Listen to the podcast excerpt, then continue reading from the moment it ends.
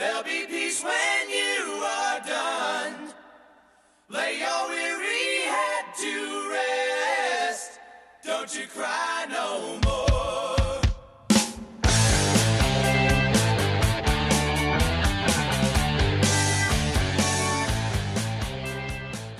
Pessoal, bem-vindo ao décimo episódio da primeira temporada. Hoje nós estamos recebendo o Gustavo. Gustavo, tudo bem? Tudo bem, boa noite, pessoal.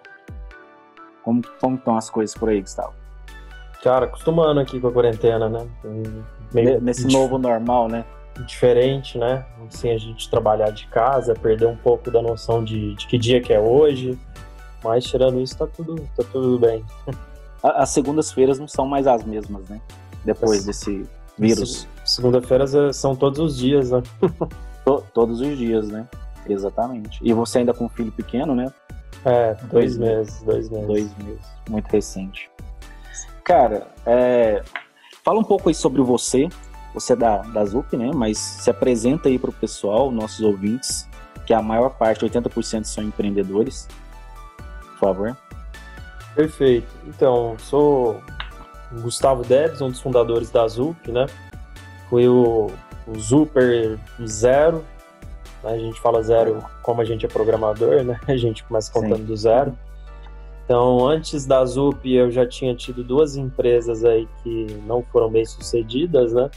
Comecei a primeira empresa como empresa de jogos para celular, na época do Feature Phone, nem tinha smartphone, né? Você vendia seus jogos ali pela, pela uma telecom, você tinha que ter um publisher, então era um modelo de negócio super difícil, que no final do dia ele, eu brinco que se um jogo custasse 5 reais, o desenvolvedor ficava com 20 centavos, era um modelo assim que era muito difícil de parar de pé. Então, quando É. surgiu o App Store, Google Play, assim, foi uma revolução, né? Principalmente a App Store que foi a primeira, foi uma revolução para quem desenvolvia aplicativo. É, e depois eu criei uma empresa que chamava Mobile SA, que era focada em fazer aplicativos de celular já para Palm, para Palm, né? Aquele, não sei se todo mundo lembra da, da- daqueles celulares que já eram um pouco mais modernos, né? Os Palms. Sim. Eu, eu tive um, um Palm T650. Era um azulzinho prateado. É, é esse, se você lembra. esse aí mesmo que eu, que eu- que eu cheguei a desenvolver. Que tinha uma E- antena, não era? Do lado? Tinha uma antena e você tinha, você tinha, você tinha caneta também, né? Exatamente.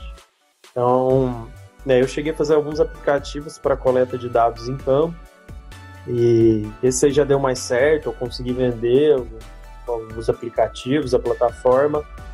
Só que depois de desenvolver, eu resolvi que eu queria ter uma experiência profissional. Eu comecei a trabalhar numa telecom aqui da região, da região de Uberlândia.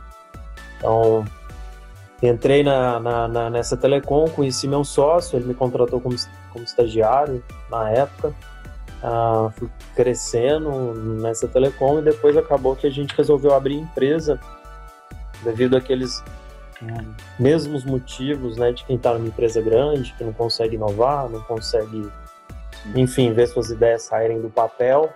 Então a gente resolveu abrir a Zup. Aí, então, aí o resto passaram-se oito anos aí já, né? Já tem muito tempo, né? Já tem oito, oito anos para os dias de hoje, para uma empresa ela já é adulta, né?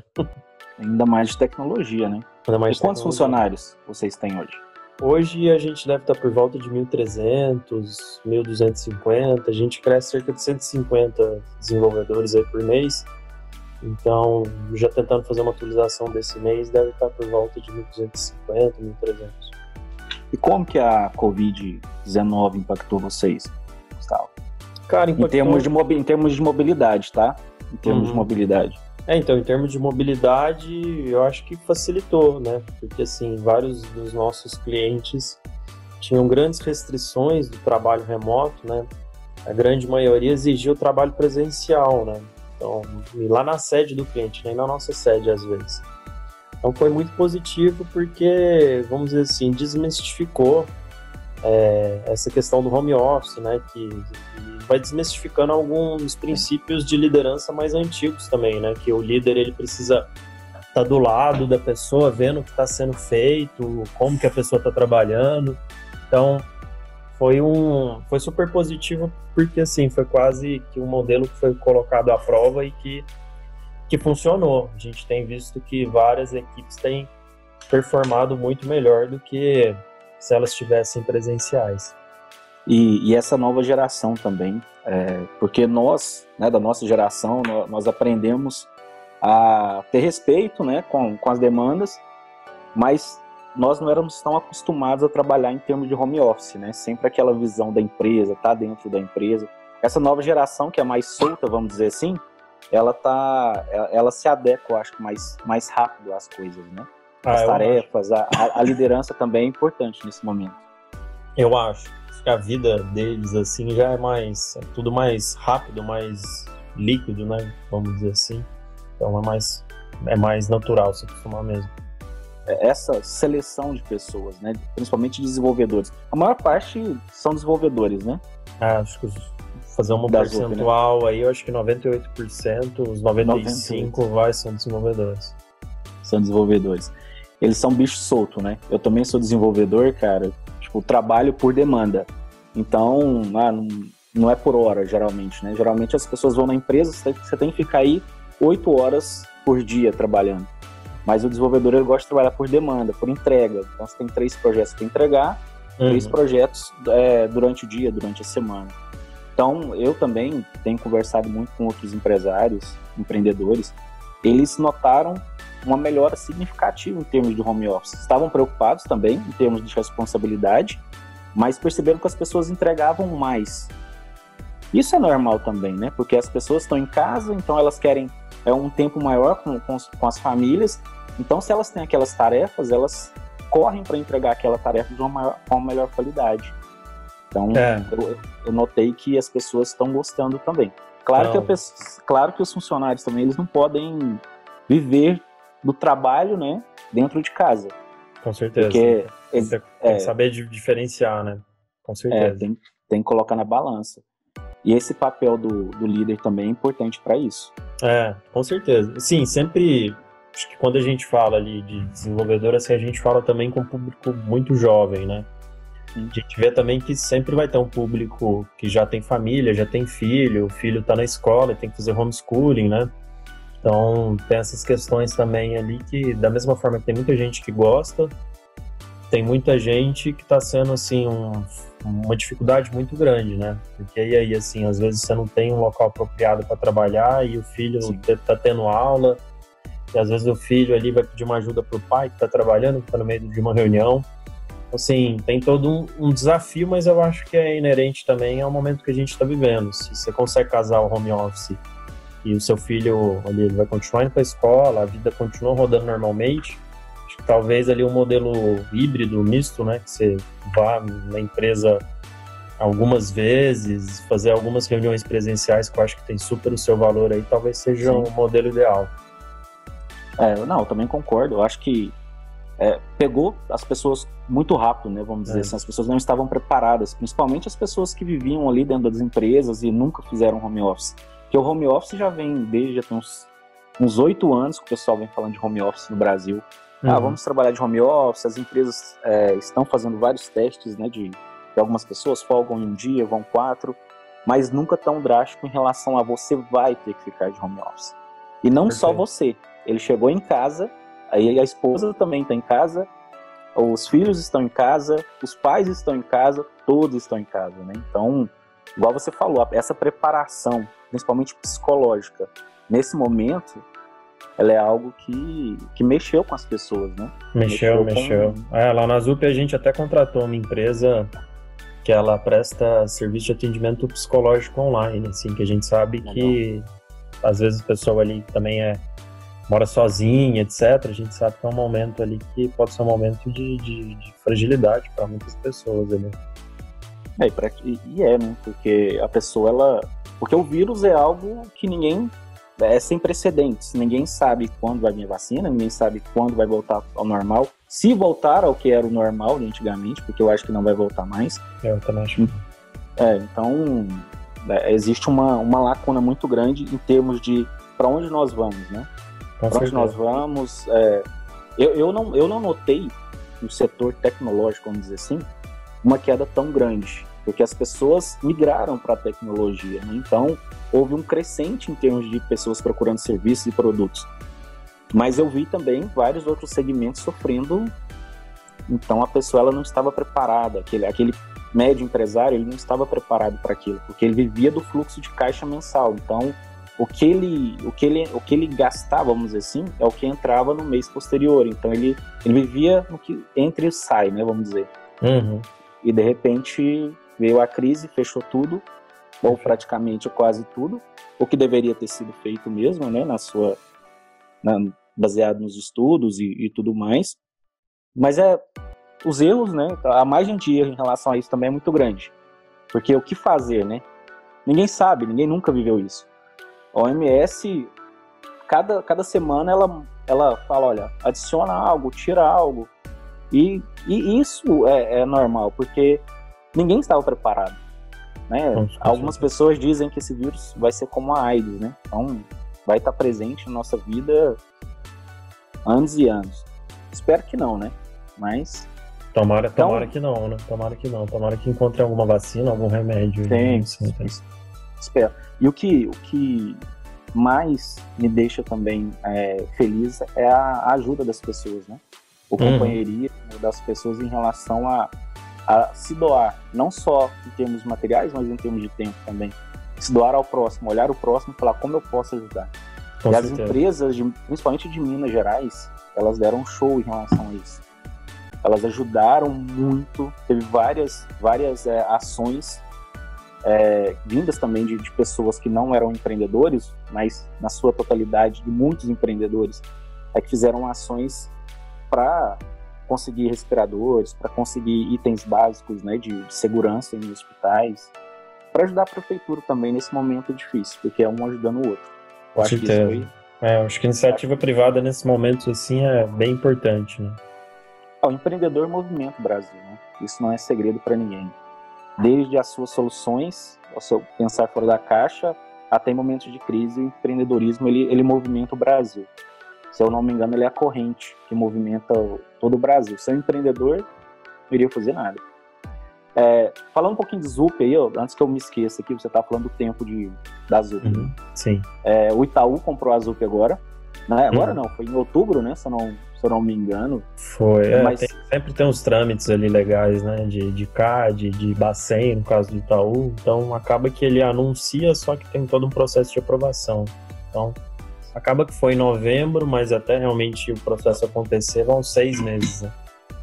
Mas de qualquer forma, foi um, é, foi um avanço muito grande em relação à empresa de, de Uberlândia, vamos dizer assim. Ser comprada, né? Ter um investimento tão grande em relação a a potencialidade que eles viram em empresa do interior. Uhum. Falando, ah, e, e, falando um pouco de interior também, né? olha, olha que engraçado Gustavo, o que vem acontecendo. Tem muitos amigos meus de São Paulo que estão me perguntando sobre bairros para morar em Uberlândia.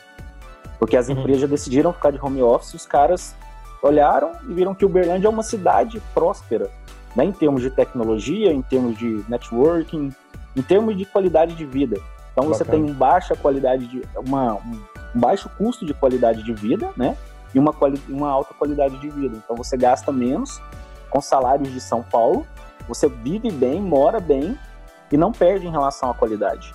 Bacana. Eu, é, eu, faz super sentido. Oito, se eu te falar uns oito amigos meus não querem voltar para São Paulo, não. É, eu já vi até um estudo, inclusive, que eles falam que lá nos Estados Unidos, ali, aquela região de, de Manhattan, etc., que o pessoal paga, ou pagou, né? Não, não sei se vai continuar pagando valor muito, muito caro do metro quadrado, quanto que eles acham que existe uma tendência é, dessas pessoas ali, ou até no caso do Vale do Silício ali, né, que existe um bom imobiliário por causa das empresas de tecnologia. Quanto que cidades mais turísticas, tipo praias, cidades de, de, de litoral, etc., tanto que elas vão ser mais ocupadas porque é isso, né? Tipo, se não faz sentido ele estar no escritório o dia inteiro, muito melhor eu morar numa cidade que, enfim, eu vou curtir a cidade, vamos dizer assim, né? Então... E Uberlândia é uma cidade muito boa, né? Também, muito boa. Morar, cara. Muito ela boa. abraça, ela abraça as pessoas. Eu não nasci em Uberlândia também. E ela abraça as pessoas que vêm para a cidade, que querem trabalhar, óbvio, né? Porque não vai cair do, do céu o valor, nem você vai chegar aqui e já encontrar um emprego para você ganhar 10 mil reais. Isso não existe. Mas se você quer trabalhar, se você tem um sonho de, de construir algo, Uberlândia é uma das cidades que estão no topo em relação à decisão para isso, né? É, E eu as coisas vão acho. mudando também, né, Gustavo? Por exemplo, por que, que as pessoas não viviam é, em outras cidades, trabalhavam em outras cidades? Também por causa da tecnologia. Não havia tecnologia para você, por exemplo, monitorar seus funcionários. E agora tem. E agora tem essa tecnologia. Tanto que muda que eu, ontem a Starlink enviou mais 60 satélites para o espaço. Não sei se você acompanhou isso. Eu vi, eu vi. Cara, pra- a intenção deles é trazer internet por satélite para o globo todo, né? Para o mundo Uhum. todo. Uhum. Aí você olha, por exemplo, as operadoras de telefonia hoje. Cara, seja Claro, Vivo, TIM, Algar Telecom. Cara, o carro-chefe delas é digital. É digital a internet, vamos dizer assim. Se vier, por exemplo, uma, uma, uma internet em alta velocidade que você pode acessar de qualquer lugar, as empresas vão ter que se reinventar. Vão, vão ter. Então, então é, nenhum processo está livre da tecnologia, do avanço tecnológico. Ninguém está livre do avanço tecnológico. É, porque a gente costuma dizer que essa área de tecnologia, assim, você tem janela de oportunidade, né? Esse diferencial competitivo que você falava antes na teoria administrativa, sim, você, comprime muito, muito ele, né? Essas empresas de tecnologia, a gente vê qual empresa você mesmo responderia ali que você acredita que vai estar firme e forte daqui a 10 anos. Não só de tecnologia, de qualquer segmento. Acho que é muito difícil, né, gente, pra gente que vive de tecnologia, a gente responder com certeza absoluta que daqui a 10 anos a Apple vai continuar no topo, ou o próprio Google, ou o próprio Facebook. Então, É. é, não é fácil. A gente sabe que, enfim, estão surgindo todos os meses centenas, milhares de startups justamente pensando em novas soluções, de, de como fazer uma rede social, de como fazer um buscador, enfim, de como organizar as informações no mundo de uma forma mais precisa, melhor e por aí vai, né? Então, eu acho que é um É, pouco... um exemplo, um exemplo disso, Gustavo, é a luta que tiveram, né, o Instagram com o Snapchat. Lutaram, lutaram para alcançar o primeiro lugar, né? O Mark queria comprar o Snap, não, não quiseram vender para ele. Ele foi lá e falou, cara, então vou colocar os 24, 24 horas no store no Instagram e fica por isso mesmo, né? Uhum. Veio a crise agora em 2020, né? Essa crise do, do vírus. O TikTok veio e tá acabando com, com o Instagram. Então, cara, a tecnologia ela pode vir de qualquer lugar. Apesar que eu não confio no TikTok, tá? Porque se você lê aqueles termos deles e, algumas notícias que eu vi, é, é muito inseguro. Mas mesmo assim, foi um, foi um aplicativo que tá na mão de todo mundo. Você sabe o que o pessoal tá fazendo? Eles estão é, gravando pelo TikTok e postando no Instagram. É, Então, não demora aí eles comprarem também o, esse TikTok nessa plataforma. com certeza. É, É. te- tentar eles podem, né? Pelo menos. É, tentar, é. Ó, vamos ver se os russos De- e os chineses vão deixar. Dinheiro Mas- eles têm. Tem demais. E tem que fazer isso, é igual o Google, né? Porque o Google hoje, uma das empresas, você falou, ó, qual empresa que daqui 10 anos? Uma das empresas que eu acho que é mais difícil você você ultrapassar é o Google. O Google eu acho mais difícil, por quê? Porque ele tem o que muitas muitas empresas querem, né? Ele tem um banco de dados enorme em termos de da vida inteira de uma pessoa, o behavior score de uma pessoa inteira ele tem Uhum. ele tem isso. Então, até eu, eu já vi alguns trechos de documentários do, é, do próprio, do próprio pessoal do Facebook, da, da Amazon, dizendo que quando eles vão fazer algum tipo de experimento, eles tentam, vão no mercado e, tenta, e tentam ultrapassar outras ferramentas que tem, mas nunca eles estão disponíveis a ultrapassar o Google, porque o Google para eles é tipo Deus. Uhum. Cara, e que é, né? Hoje você não faz nada se você quer descobrir o que que é o Google, o que, que você faz? Vai no Google e digita o que é o Google. Cara, o Google é o Google. Então, você. Eu lembro que quando eu comecei. Cara, comecei a, navegar na internet já existia o Google. Então, foi em 1996, se eu não me engano. Então faz muito tempo atrás, né? Mas, Gustavo, vamos só partindo aqui para uma finalização, tá? De um bate-papo legal aqui, tá? Mas é, me fala, cara, como na, na sua experiência com pessoas, né, que você tem hoje, O que, que você acha? O que, que é mais é, primordial para desenvolver pessoas com um mindset de execução? Porque as pessoas hoje elas vivem naquele naquele no, no fantástico mundo de Bob que eu falo, né? Às vezes elas acham que são alguma coisa, né? Se vendem como alguma coisa, mas na verdade na execução não é bem assim, porque elas não executam. Mas são boas para vender, né? São boas é, em termos comerciais, mas elas não executam da mesma forma. E talvez elas perdem muito com isso, porque são potenciais diamantes a serem lapidados, né?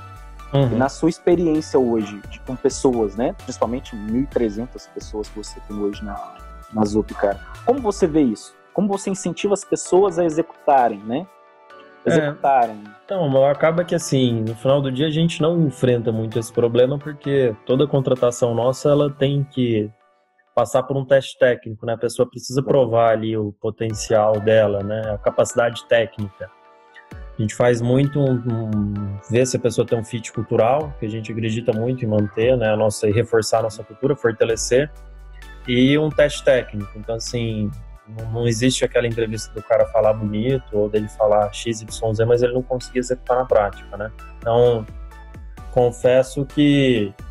Mas para aquelas pessoas que têm uma certa procrastinação mesmo, talvez a pessoa é boa, vocês contrataram, ou não só da, da ZUP, tá? Mas vocês contrataram uma pessoa, mas ela, ela faz tudo direitinho, tá, Gustavo? Ela faz lá o seu business plan, ela faz ela analisa o mercado, faz tudo direitinho, mas na hora de executar, algo sai errado.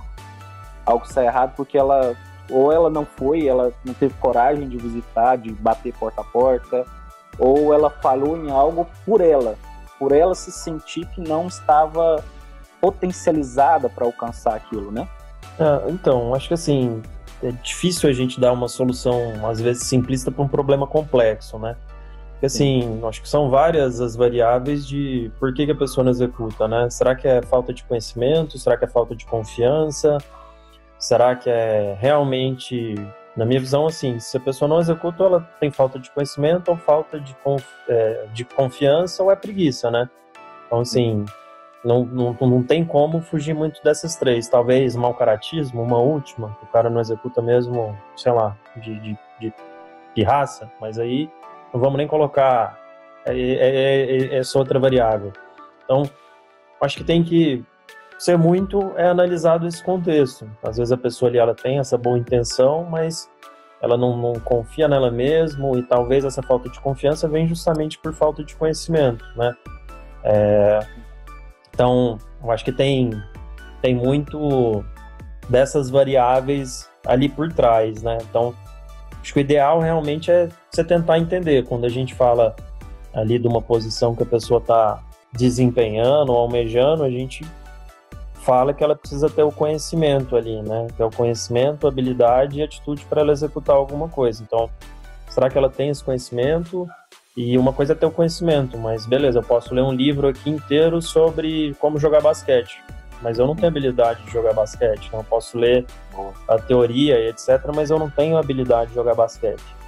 Então eu posso ler um livro de como jogar, eu posso ter conhecimento, eu posso saber toda, vamos dizer assim, os conceitos, os princípios, eu posso ter habilidade, né? Posso ser um cara ali super competente mesmo, mas eu posso ter uma atitude que não condiz ali de, uma, de um atleta, né? Posso não querer treinar, etc.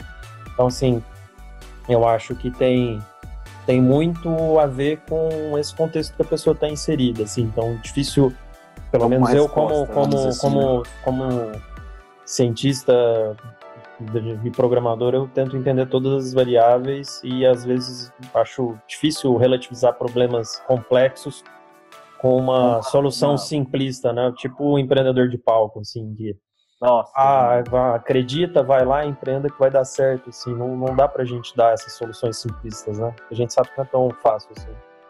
Falando de empreendedores de, de palco também, tá? Eu acho que Uberlândia, falando de Uberlândia novamente, tem tantas pessoas boas, né, Gustavo? Tem tantas pessoas de referência. Se você cavucar ali, você tem tantas pessoas que São Paulo, Rio, todos os estados pedem para aquela pessoa ir fazer alguma palestra em outros estados, né? E o Uberlândia às vezes vai lá e fala, cara, deixa eu. Claro que tem, tem pessoas que são ícones e tem que vir mesmo, mas talvez não precisa vir uma pessoa de fora para falar para você pra, pra, né, o que você precisa fazer e te motivar. Talvez a Verdade. pessoa do lado ali é uma pessoa que pode te motivar. É uma, é uma, é uma mulher que tem três filhos e tá trabalhando ali, né? E tá cuidando de casa sozinha. Então, eu acho que, que isso, você foi muito assertivo em, em falar em termos de o que, que a pessoa precisa, né? Porque essa é a pergunta que o pessoal geralmente, geralmente me faz, né? O que, qual que é esse paralelo, essa lacuna entre pensar e executar? Mas eu acho que essa, ela é complexa, porém, se a gente olhar para o lado, a gente pega bons exemplos aí para fazer isso acontecer, né? Com certeza, com certeza. O É, Uber- Uberlândia é um celeiro, cara. O Uberlândia é um celeiro, cara. é, Uberlândia é bem Uberlândia- fo- forte em empreendedorismo. né? Não tem. Bem, bem forte. Tem muito, muito empreendedor de palco, porém, tem muitas pessoas boas também em Uberlândia. Acho Muitas que todo, todo, todo lugar vai ter também. Vai, claro. E deixa eu te fazer uma outra pergunta aqui também agora. Quais dois livros que você indica que, que são legais, assim, que você leu recentemente e mudou um pouco o seu mindset e que você indicaria para os nossos ouvintes? Então, os que eu li recentemente, eu gosto muito de um livro sobre cultura que chama Walking the Talk, que fala um pouco sobre como. Eu acho que ele não serve só como cultura, mas como liderança, etc. Né? Fala um pouco o quanto que é, o exemplo arrasta, vamos dizer assim. Não adianta só você falar, mas você precisa fazer o que você fala. Então, ele é um livro que fala muito sobre como criar e mudar uma cultura corporativa. É um livro que eu gosto muito, já tinha lido ele muito tempo atrás e no momento estou relendo. Agora, de empreendedorismo, um dos que eu mais gosto é o. Acho que é o lado difícil das coisas difíceis, a tradução para o português, né? The Hard Things About Hard Things. Que eu acho que ele é um livro super completo que não foge de assuntos complexos, difíceis, né? Ele é bem, como diz aqui em Minas, preto no branco, né? Então, é, um, é, um, é o que eu aconselho, assim. Não, legal. Vou colocar depois os links aqui para o pessoal achar eles Bacana. mais fáceis. É, e duas empresas disruptivas. Eu sei que a Zup é uma empresa Uhum. disruptiva, mas então me fala duas empresas além da Zup aí que é, que é bastante disruptiva. Cara, eu Na particularmente, sua visão. eu particularmente sou muito fã da Amazon, assim, acho que a empresa dessas, quando a gente fala aí das, a gente chama das, das fãs, né, que é o Facebook, Amazon, Apple, Microsoft e Google, né, FANG lá que eles chamam, a que eu sou mais fã da Amazon, assim, que eu acho que eles Você, conseguem... você tem Alexa ou não? Não, não tem, não tem. Cara, Mas Alexa, eu não, não sou do tipo de ser fanboy, assim, de ter todos Não. os produtos. Eu sou fã de admirar mesmo, assim, de achar foda. cara, a Alexa ela tá se superando, viu? Legal? Eu, eu- tem algum, alguns efeitos da Alexa, principalmente o do sussurro. Uma vez eu cheguei em casa, cara, tipo, comecei a, falar com ela um pouco mais baixo pra ela responder normal. E ela sussurrou pra mim. Ela entendeu que a minha voz estava um pouco mais baixa, né? Então tava no volume de sussurro. Ela falou: Você está sussurrando? Eu vou sussurrar com você. E Que começou a sussurrar. Doido. Então, esse nível, é claro que nós sabemos que inteligência artificial, no seu contexto geral, ainda não existe na sua Uhum. forma, né? Que o pessoal romantiza. Uhum. Mas essas automações de interpretação de speech voz com texto e essa rapidez que eles estão fazendo isso, a Amazon realmente ela tá É, eles são bons. É, e eu admiro porque assim, ela é uma empresa que consegue ter sucesso em várias frentes de negócio distintas, assim, né? Então, desde do, do varejo ali, né? No caso do e-commerce, desde vou pegar ali a gama de coisas que eles já conseguiram fazer, né?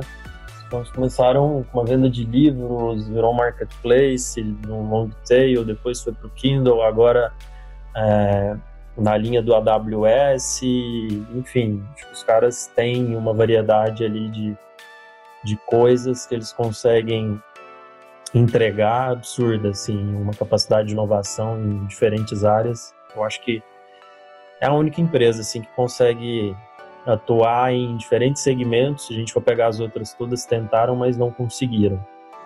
É, E de uma outra, a última empresa que eu investi chama Sami.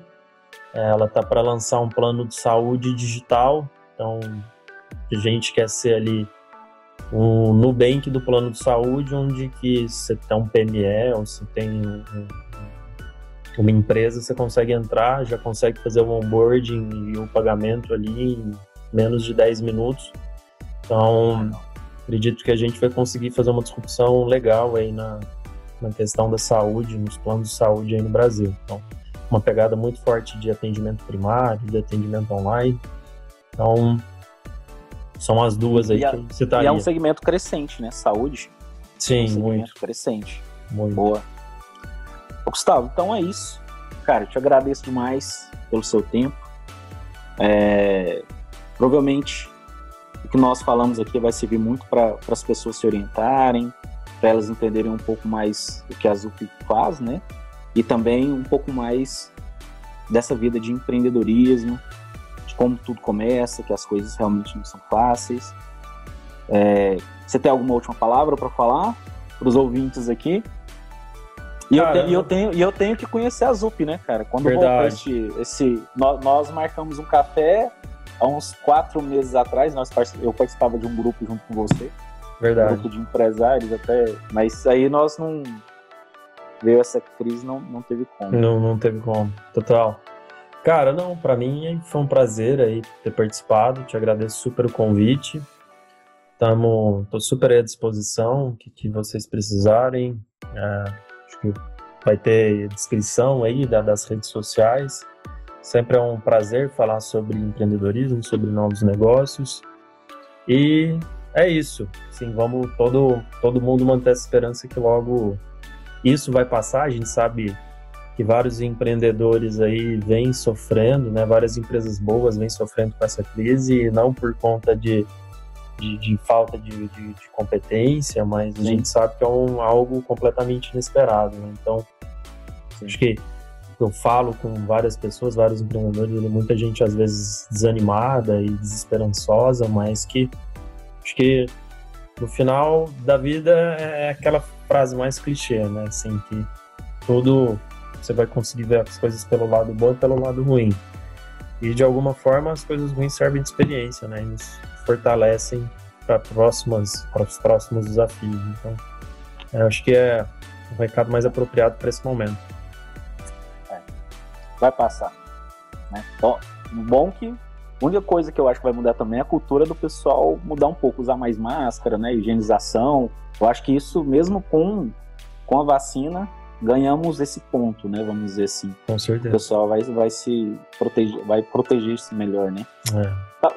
Tá bom, Gustavo. Pessoal, esse foi o décimo episódio da primeira temporada. Obrigado a todos.